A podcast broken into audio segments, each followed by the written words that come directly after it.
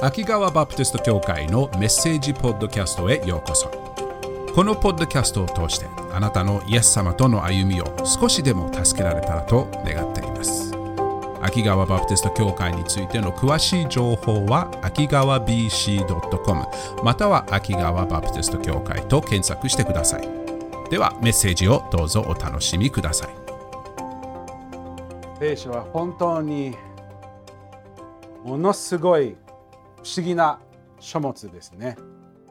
考えてみれば私たちはこの聖書というものを見れば見るほどこの中にものすごいストーリーが描かれ描かえー、描か描描描か Thank you.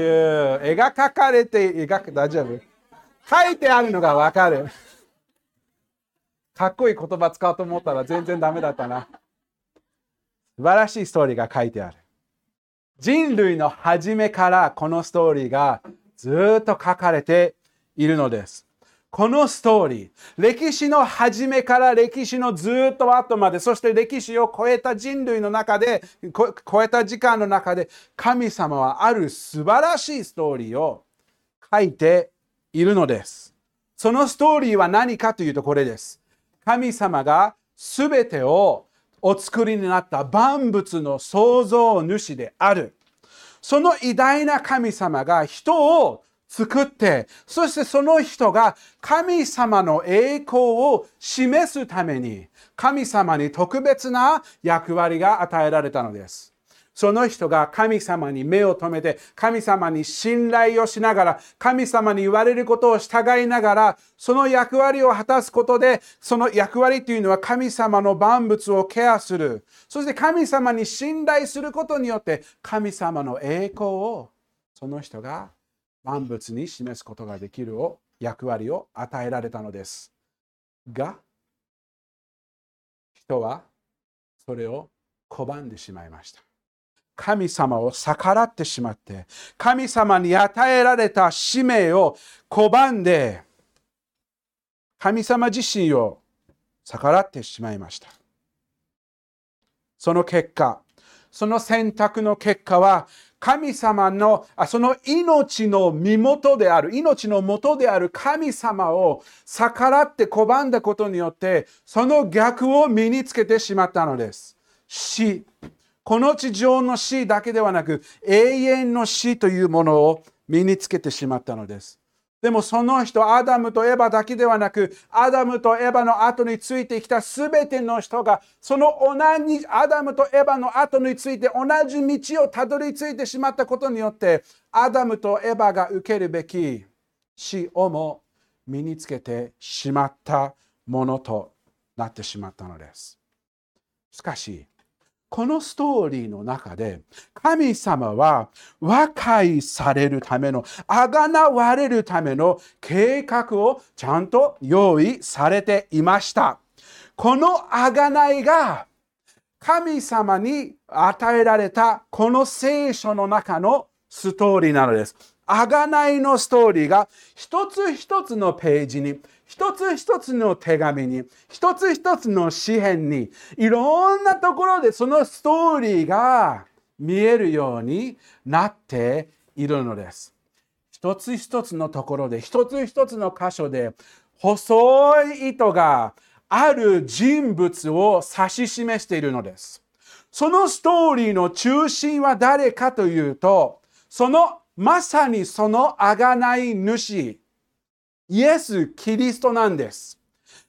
一つ一つの箇所がイエス様を指し示しているのです。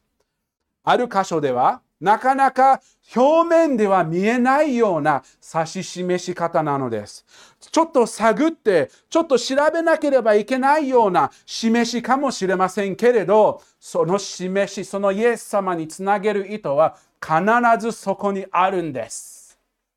ただ発見されてその人が読んでいる人が発見していないだけです。でもある箇所ではイエス様をイエス様が贖い主であるイエス様を指し示しているそのその指し示しがものすごく分かりやすく表面に明らかに出ている箇所もあるのです。その中の一番4つの分かりやすい、イエス様に指し示しているの一番分かる分かりやすい箇所が4つの書物に書いてあるのです。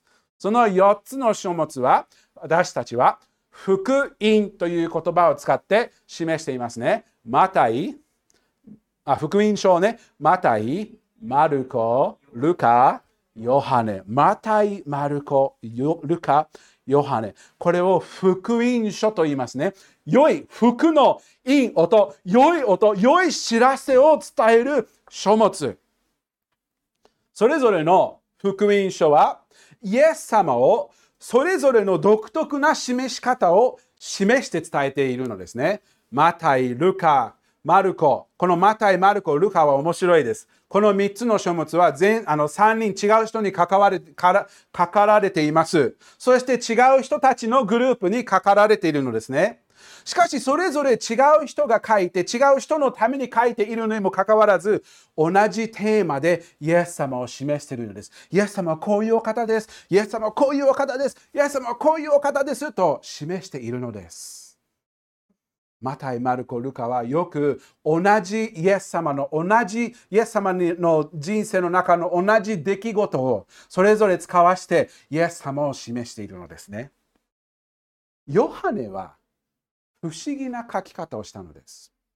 多くの人はヨハネは自分の書いたストーリー、イエス様に対してのストーリーを書いたときに、ヨハネがその前のマタイ、マルコ、ルカが書かれた書物の後に自分のストーリーを書くことを決めたということが分かられています。知られていますね。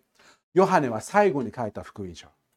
で、ヨハネは、マタイとマルコとルカと違って、自分なりのストーリーを、イエス様に対しての自分なりのストーリーを書き記したいということで、ま、ヨハネは他の3人とちょっと違う書き方をしているのです。ヨハネの書き方は、ただイエス様がこう言いました。イエス様はこのようなことをしました。こういう状況でしたというイベントを伝えるだけではなく、ヨハネはそれ以上に、イエス様はこういうことを言ったことによって、ああいうことを言ったことによって、イエス様は実際このようなお方なんです。イエス様の本心をよりよく伝えるためにヨハネは書いたの。ヨハネは自分のストーリーを書こうとしたのです。まさにヨハネ自身はこの書物を書いた目的を私たちに示してくれたのです。ヨハネの20章。ヨハネの20章の30節にこのように書いてあります。ヨハネの20章、John 20。ヨハネの20章の30節こう書いてあります。イエスは弟子たちの前で他にも多くの印を行われたが、それらはこの書には書かれていない。31節これらのことが書かれたのは、イエスが神の子、キリストであることをあなた方が信じるためであり、また信じてイエスの名によって命を得るためである。ヨハネが自分のストーリーのために、を書くために、何個かのイエス様の奇跡、印、イエス様はどのようなお方であるかを示すために、何個か特別に選んでいるのです。そしてイエス様が語られるいろんな言葉、イエス、ヨハネはすごくあの気をつけて選んでいるのです。マタイ、マルコ、ルカももちろんそうですけれど、ヨハネはこの目的でやっているのです。これを書いたのは、本当にイエスが神の子キリストであることをあなた方が信じるためであり、また信じてイエスの名によって命を得るためです。すごい目的ですね。私たちがヨハネの書いたストーリーを見て、そのヨハネが書いたストーリーを見ることで、イエスを見る。そしてイエスを見れば見るほど、本当にイエス様は神の子である。私たちに救いの命を与えられるお方である。そしてイエスを見れば見るほど、イエスに信頼を、信仰を置くことができる。そうして、私たち一人一人に命が与えられる。そういう目的で、ヨハネはこのストーリーを書いたのです。なので、教会家族として私たちはこのヨハネの福音書をじっくり見るのは大切だと思います。教会家族の中で、あるいはビデオを見てる、YouTube を見てる中で、イエス様を知るための、あのイエス様を知る、イエス様の後についていく、えーと、歩み、このジャーニーと言えばいいのかな、この歩みを始めたばかりの、えー、あの教会家族もいます。イエス様っての後についていきたいけれど、イエス様はどのようなお方なの？もっとイエス様を知りたい。イエス様の後についていくのには、一番いいことはイエス様を知ることです。知らない人の後についていくのは難しいです。よねので、イエス様を知ることは、イエス様の後についていくための大切な大切なことなのです。でもこれは私たちはイエス様の後についていく初めてのイエス様の後についていき始めている兄弟姉妹だけではないです。のためではないです。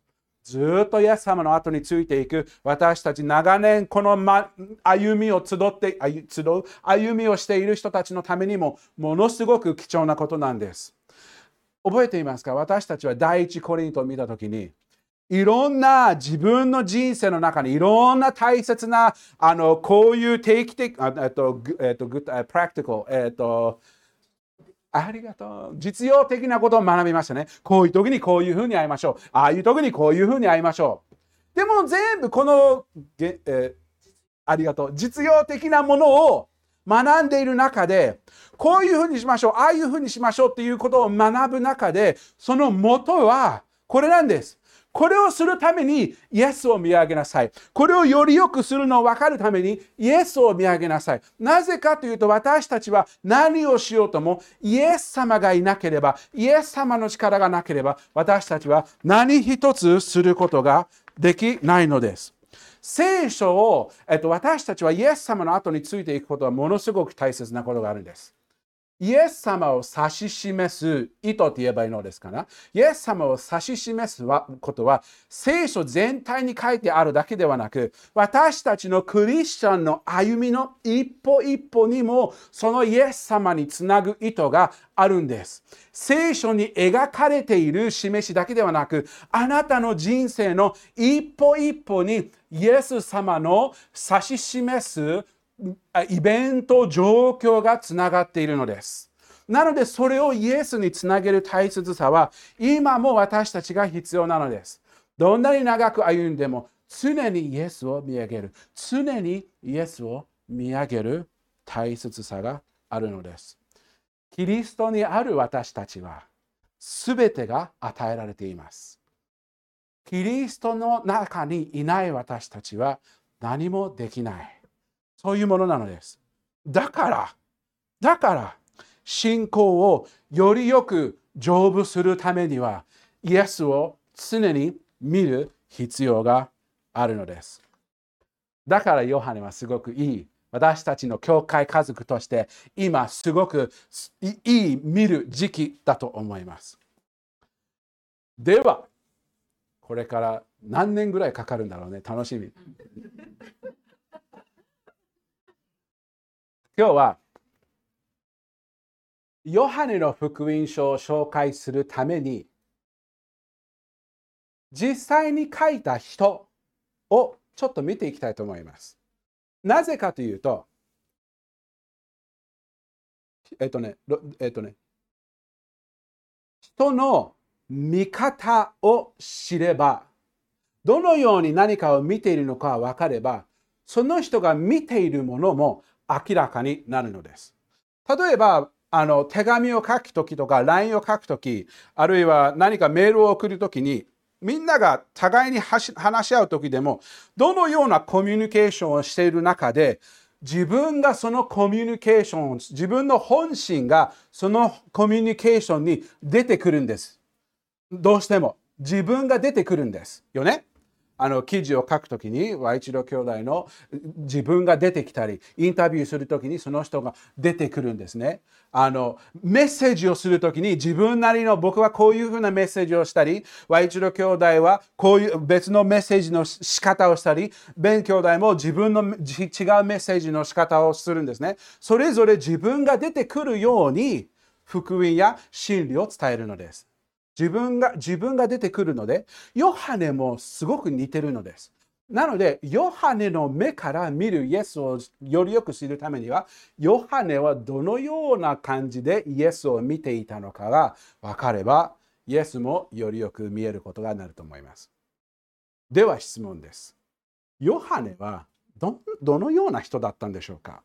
ヨハネ、イエスの、イエスの弟子ヨハネはどんな、どんな感じの人だったんでしょうかね。絵を見ると、ある風景が出てくるかもしれません。ちょっと絵を見ましょうか。よく、ヨハネってこういう感じの人じゃないかなって思う時もあります。Do we have that painting? That picture? これ。ヨハネ。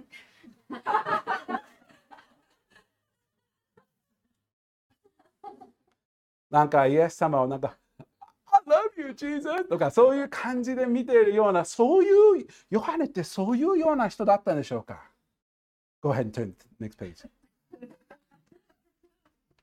じゃあ、ヨハネのことをちょっと見てみましょう。ヨハネは、ガリラヤ湖の北の町のカペナウムという町で育った人です。ヨハネはお兄さんが一人いました。ヤコブというお兄さん。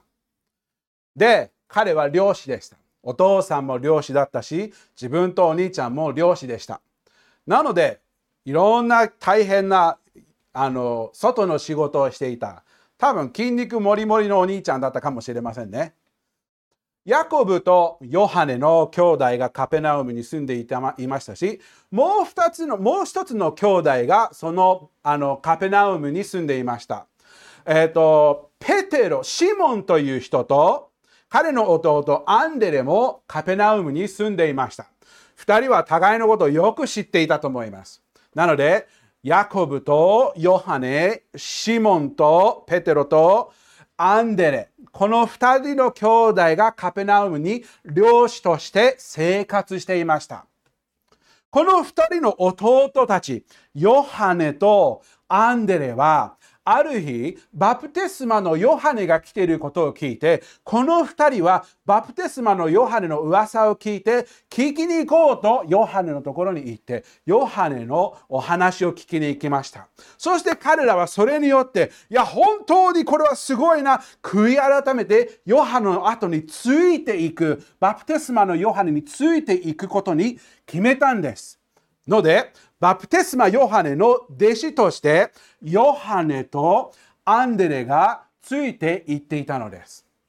ある日、彼らのリーダー、バプテスマのヨハネがもう一人の人物が歩いているのを見て、バプテスマのヨハネはその人に対して彼らに弟子たちに言ったのです。見よ神の罪を取り、神のじゃない、世の罪を取り除く神の子羊、イエス様に指していてこうそう言ったのです。つまり私の後についていくよりもっとついていくべき人がいるんです。その人はイエス・キリストです。ヨハネとアンデレはついていってイエス様のところについていくようになりました。本当にこのイエス・キリストは後についていくべき神の子なんだっていうのを分かってアンデレはシモンを、お兄ちゃんのシモンを連れてきて、イエス様に導きました。ヨハネもお兄ちゃん、ヤコブのことに伝えて、ヤコブとヨハヤコブとヨハネもイエス様の後についていったのです。この4人がイエス様の後についていく最初の弟子たちでした。この4人はものすごくイエス様に親しかったのです。ヤコブ、あヤコブとヨハネ、そしてペテロ、シモン・ペテロ、そして弟アンデレはよく聖書、イエス様の後についていく親しい仲間でした。アンデルは不思議にイエス様の後についていく親しさはどのように示されているかというとよくいろんな人をイエス様に連れていく大切な役を果たしていたものでした。よくアンデレが誰々をイエス様に連れて行った。誰々をイエス様に連れて行ったことが見えるのです。あとの3人、ヤコブ、あペテロ、ヤコブ、ヨハネはイエス様と他の弟子たちがいないところでイエス様がこの3人を連れて自分のことをいろいろ示したあの聖書の箇所があります。例えば今木曜日の私たちの勉強の中でヤイロヤイロというあのあのユあのあのユダヤ教の街道の会長が一人いるんですけれど娘があの木曜日の話がちょっとバレちゃうんですけれど娘が残念ながら亡くなってしまうんです。でイエス様がその娘を生き返らせるんです。もう大もう読んでれば分かってると思いますけれど、その生き返らせる時に、イエス様は数人の弟子しかそれをあのあの見せてくれませんでした。ペテロ、ヤコブ、ヨハネ。この3人にイエス様がこの死んだ女の子を生き返らせるのを見せたのです。その子が生き返ったら、イエス様はその場にいた人たちにこのことを一切話してはいけませんと言ったのです。もう一つの時に、イエス様は山を登って、ペテロ、ヤコブ、ヨハネを連れて、ご自分の栄光を肉体的に彼らが見えるように示してくださったのですね。もう神イエス様が輝く光で、ボーみたいな感じで、そういう感じで彼らはイエス様を見て、もうペテロは何でいいかわからないので、言っちゃいけないことをいっぱい言っているペテロでしたね。もうみんな驚きでした。イエス様が自分の本質を彼らに見せるところで、帰る前にイエス様こう言ったんです。私が復活するまでにはこれを絶対言っちゃダメだよ。こんだけさを知ってるのに何にも言えない。辛かったでしょうね。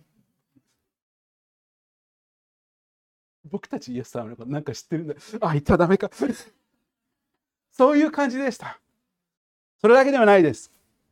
ある晩、ある時、イエス様がオリーブ山に登って、4人の弟子、ヤコブ、ヨハネ、ペテロと弟アンデレに未来に何が起こるのかを具体的にこの4人に教えたのです。すごいことを教えたのです。それだけではないです。イエス様が十字架にかけられる前、ゲッセマネの園で3人を連れて園の奥の方に行きました。ペテロ、ヤコブ、ヨハネ。この3人が眠く、眠い目でイエス様を見つめる中で、イエス様がどこまで嘆いているのか、どこまでの十字架を背負うこのこの苦しみを耐えて必死に祈っているのかを見ることができたヨハネです。ヨハネは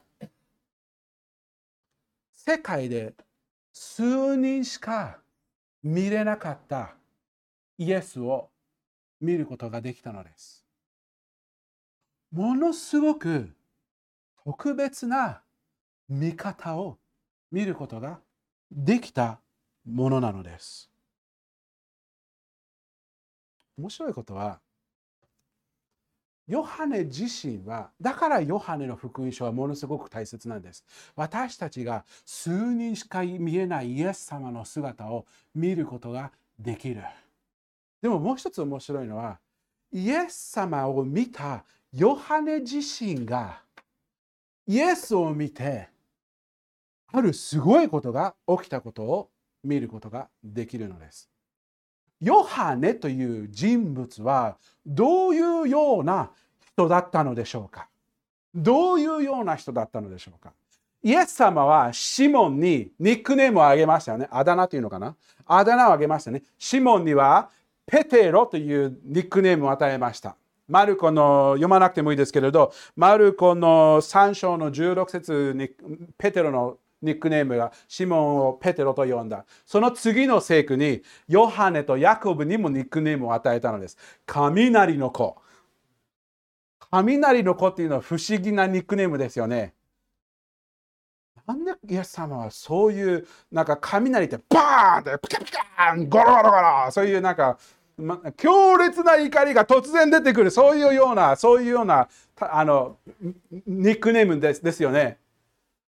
聖書の箇所をヤコブとかヨハネのあの出るところでなんでイエス様はそういうニックネームを与えたのかが見ることができるのです。ルカの9章ちょっと見ましょうか。ルカの9章。ルカの9章の51節さて、イエス様がここでエルサレムにいるところです。天に上げられる日が近づいてきたの来たところのことでであった。イエスは三顔をエルサレムに向け、偽善毅然として進んでいかれた。イエス様はエルサレムに向かってエルサレムに行く。この地域はあの杉越の祭りが始まっているところなので、みんながエルサレムに向かっているところで、イエス様も向かっているところなのです。違う目的で、自分が十字架にかけられるために行くことで、エルサレムに向かっているところです。52節。そしてご自分の前に使いを送り出された。彼らは言ってサマリア人の村に入り、イエスのために備えをした。サマリアの町でちょっと休憩をしよう、一休みをしよう、泊まろうという、そういう目的でサマリアの町に行くところでした。53節。しかし、イエスが三顔をエルサレムに向けて進んでおられたので、サマリア人はイエスを受け入れなかった。サマリア人とユダヤ人たちはよく敵対していましたよね。サマリア人にとって、神様を拝むところ、神様を礼拝するところはエルサレムではなく自分の山で神様を礼拝するべきだ。なのでユダヤ人がエルサレムに向かって神様を礼拝することを見ると彼らはどうしてもそれを嫌がっていたのですね。なんであんたたちはそこに向かっていくのかっていうなんかすごく敵対のあの気持ちがいっぱいあったので普通ユダヤ人がエルサレムに向かってるのを見るともう自分の好きなように行きなさい。私たちにあの何の関係もない。そのまま進みなさいという気持ちでユダヤ人たちをそのままあのケアをしないままで続けていきなさいという気持ち出したのね。53節がそれでしたね。54節弟子のヤコブとヨハネがこれを見ていった。主よ私たちが天から火を下して彼らを焼き滅ぼしましょうか？やってやろうじゃないかすごい反応ですね。止めさせてくれなかったからもう火で焼こう。きついね。もう、でも真剣なんです。これ冗談じゃないんです。もうこういうふうにやる。これ、これイエス様誰だか知らないのか？イエス様の真実知らないのか？もう死になさい。もう燃え尽きなさいという。で、もう死にましょうか？イエス様、Come on, baby, let's go! そういう気持ちで。55節。しかし、イエスは振り向いて2人を叱った。やめなさいなんか、なんかイエス様なんか冗談かよみたいな。56節。そして一行は別の部屋にいた。よかったね、本当に。イエス様はよくこういうような反応が見たんですね。ヤコブとヨハネ、あこの聖句には書いてないんですけど、ヤコブとヨハネがあのお母さん、お母さんを連れあのあのイエス様にお願いして、この2人を一番偉い席に座らせてくれる、そのヤコブとヨハネなんです。ある時、ヨハネだけが出てくる場面も出てくるんです。マルコの9章、マルコの9章、38節ヨハネが、このヨハネが自分で言ってるんですね。ヨハネがイエスに言った。先生、あなたの名によって悪霊を追い出している人を見たので、やめさせようとしました。なぜ？その人が私たちについてこなかったからです。うちの仲間じゃないから、こんなの僕たちしかやっちゃいけないんだよって、あんなのやめなさいとその人に言ってるんです。やってる人は悪霊を追い出してるんです。イエスの名によって。だけれど、だけどヨハネはうちの仲間じゃないから、そんなのは絶対許さない。ものすごくパッションで熱意を持っているようなヨハネなんです。真理が好き、イエス様に集中しているんですけれど、ヨハネにとってもう何が何でも、えっ、ー、と、なかなか愛というものを示すのが難しかったヨハネだったんです。熱意とパッション、情熱があったんですけれど、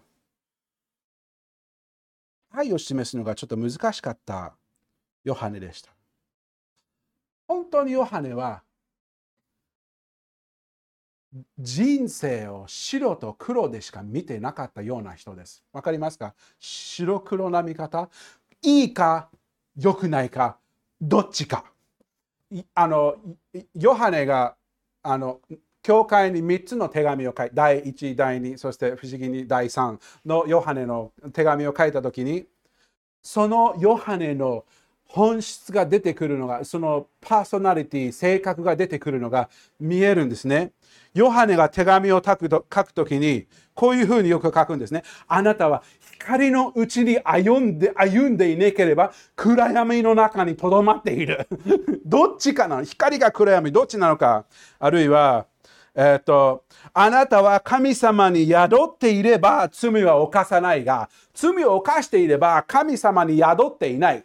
ということは神様に宿っているか罪を犯しているかどっちかあるいはあなたは愛を示していれば神の子供である。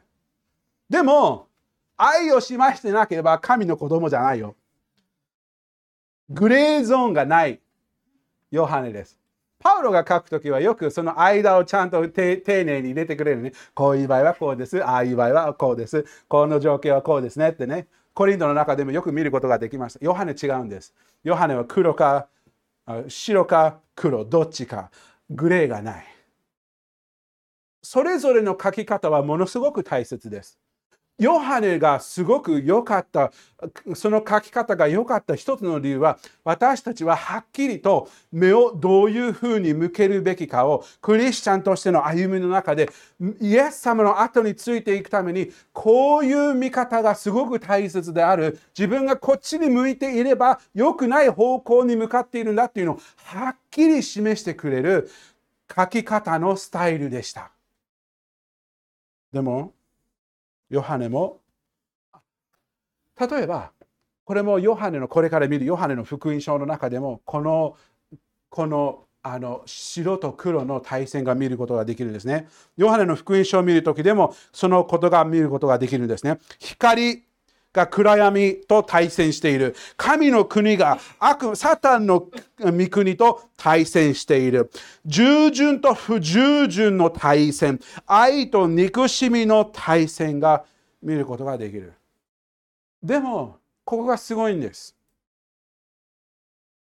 ヨハネを見れば見るほどヨハネがイエスに自分の人生の中でその3年間だけじゃなくてその3年間ずっと続く中で人生を続けば続くほどイエス様に目を留めていたヨハネに不思議なことが起き始めているのがわかるのです。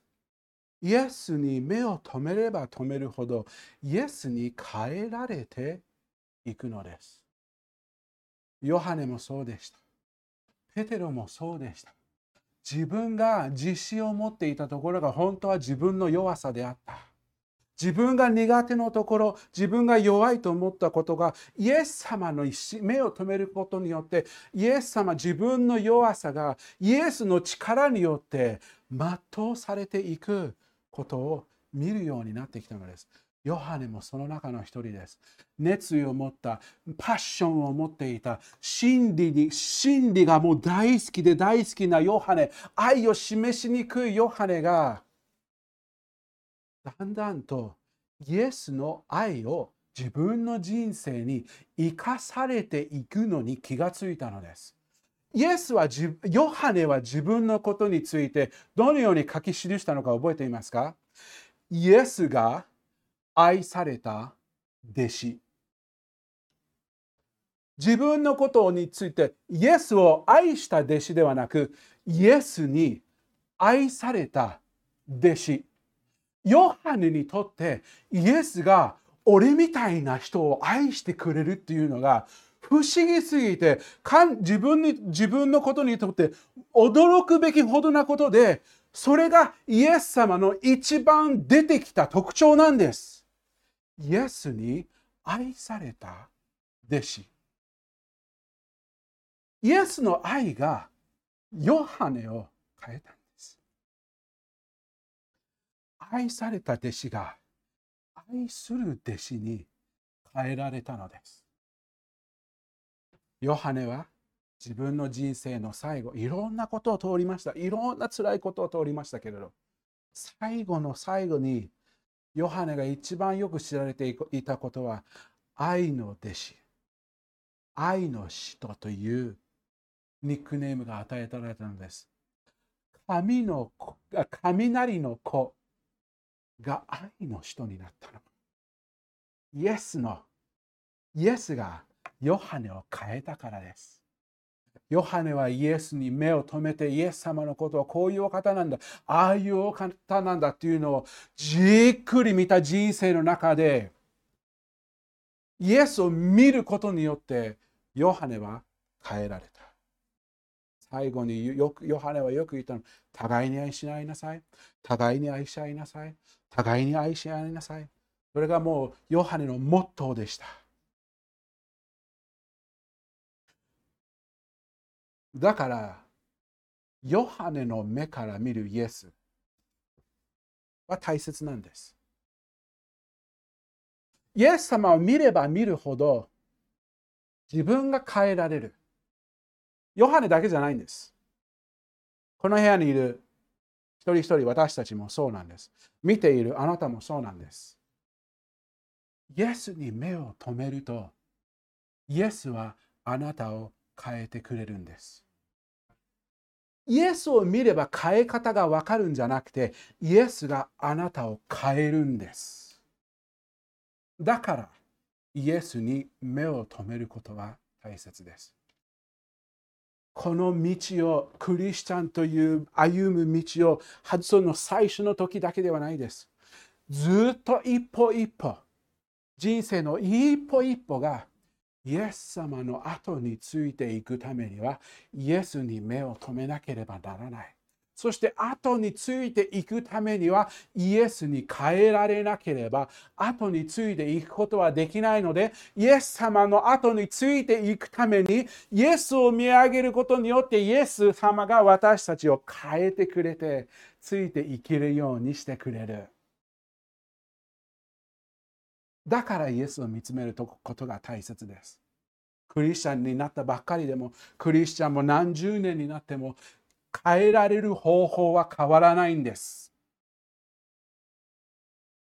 イエスをもう見なくてもいい時ってないんです。だから、旅の始めでも、旅の終わりに近づいても、イエスを見る。イエスを見上げる。Eyes on Jesus. Eyes on Jesus. 私たちのクリスチャンとしての歩みの土台。イエスに目を留める。イエスに目を留める。ヨハネがどのようにイエスを見たのかによって、本当に独特な人物としてイエスを見ることができました。そしてそれによって私たちもヨハネの目からイエスを見るといろんなイエス様のことを理解することができるようになると思います。ので、この書物をこれから見ていきたいと思います。楽しみですね。イエス様ってどんなお方なのか楽しみです。今日はこれです。イエスに目を留める。イエスに目を留める。変えられるのには、イエスに目を留める。ですね。お祈りしましょう。青父様。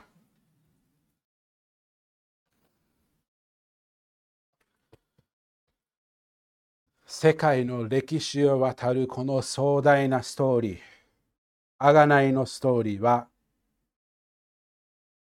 その中心はイエス。万物が創造主を示す。一つ一つが自分なりの独特な方法で創造主の栄光を示す。聖書の御言葉の一つ一つが、一つ一つの箇所が、その著者に栄光を示す。目を止めさせようとする。そして私たちも、イエスにあがなわれたものとして、神の子とされたものとして、イエスに愛されているものとして、一歩一歩イエスを見るために、そしてイエスを示すために歩んでいる。このような素晴らしい特権を私たちに与えてくれて本当に感謝します。どうか私たちが自分の人生を歩んでいる中で神様が私たちの前に一歩一歩を与えている中で目をイエスから離さないように聖霊様私たちを助けてください。常にイエスを見上げる。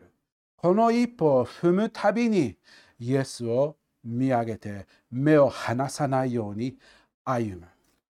そのように私たちを導き助けてください。私たちを救ってあがなったイエス様、あなた様の偉大な皆によってこれを感謝して祈ります。頭下げて目をつぶってこういう人いませんか？スティーブ先生、私はイエス様を信じたばっかりです。イエス様を信じたいです。私はイエス様をこれからの人生、クリスチャンの歩みをイエス様を見上げて進みたいです。あなたはそういうふうに決心すれば静かに手を挙げてくれますか？静かに手を挙げてくれますか？こういうありがとうございます。ありがとうございます。こういう人いませんか？スティーブ先生、私はもうずっとイエス様の後に何年も何年も歩んでいますけれど、今日本当に大切なことを思い出されました。イエスに目を留める。新たにイエスに目を留めるように決心したいと思います。そういう人いれば静かに手を挙げてくれませんか？ありがとうございます。感謝です。このように私たちは日々歩みましょう。日々歩みましょう。毎日何回もすることです。主の恵みが私たちを支えてください。感謝します。これをすべてイエス様の皆によって感謝して祈ります。アメン。